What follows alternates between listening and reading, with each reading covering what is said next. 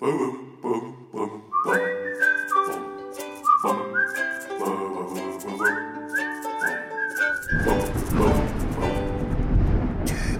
Geistesblitz. Hallo, grüß Gott, moin moin, wie auch immer und herzlich willkommen zur 490. Ausgabe von Dübels Geistesblitz. Nach einer etwas längeren Pause melde ich mich jetzt hier und heute von der Baustelle gegenüber der Musikschule. Und ihr hört schon, worum es heute geht. Lärmbelästigung. Hallo, machen Sie doch mal das Ding aus. Was? Sie sollen das Ding da mal ausmachen. Äh, ja, Ja, ist ja kein Grund, hier gleich rumzuschreien. nee, es war ja auch nur, weil... Sind Sie der Heini von dem Podcast? Äh, nicht Heini, äh, Dübel. Der Name ist Dübel. Äh, der Chef hat schon Bescheid gesagt, dass Sie heute kommen und mit mir und meinem Kollegen über Lärmbelästigung reden wollen. Wolfgang, komm mal rüber.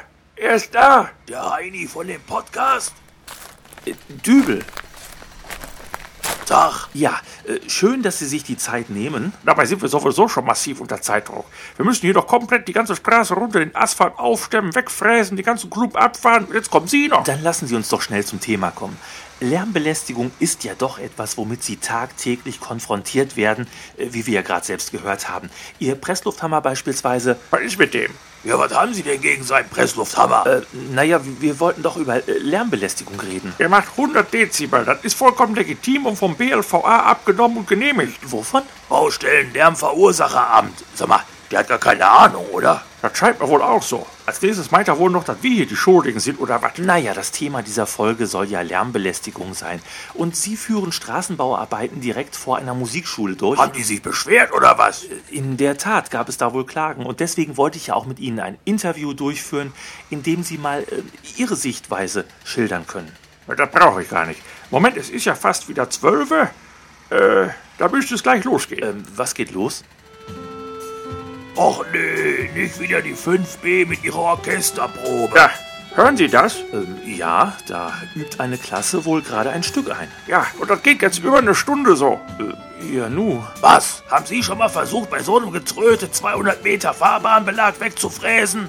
Nein, aber ich. Äh, Das ist Präzisionsarbeit. Und der Wolfgang, das ist ein echter Profi mit seiner Straßenfräse. Aber als er gestern die 7a... Och, nicht die 7a. Ja, beruhig dich, Wolfgang.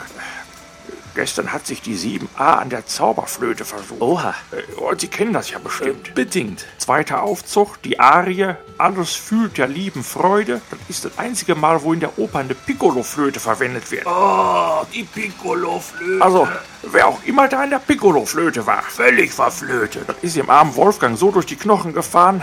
Äh, der hat glatt noch vor Schreck eine Garageneinfahrt mitsamt einem gepackten Smart weggefräst. Macht, dass das aufhört. Ach, ruhig, Wolfgang, das wird schon wieder. Ach, diese verdammte Lärmbelästigung. Irgendwie ist das jetzt in eine ganz andere Richtung. Ähm, ja, gut, dann. Aber danke für das Gespräch. Gerne. Oh. Und wir hören uns wieder in der nächsten Ausgabe von Dübels Geistesblitz. Bis dahin, alles Gute, euer Dübel und tschüss.